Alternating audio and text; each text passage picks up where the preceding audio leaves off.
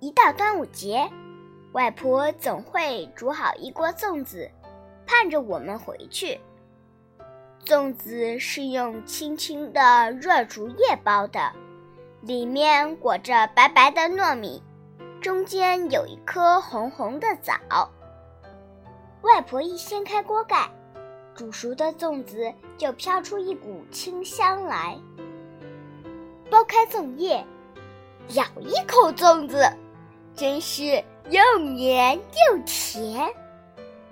外婆包的粽子十分好吃，花样也多。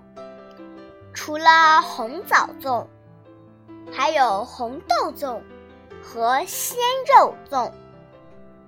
我们在外婆家美滋滋的吃了之后，外婆还会装一小篮粽子，叫我们带回去，分给邻居吃。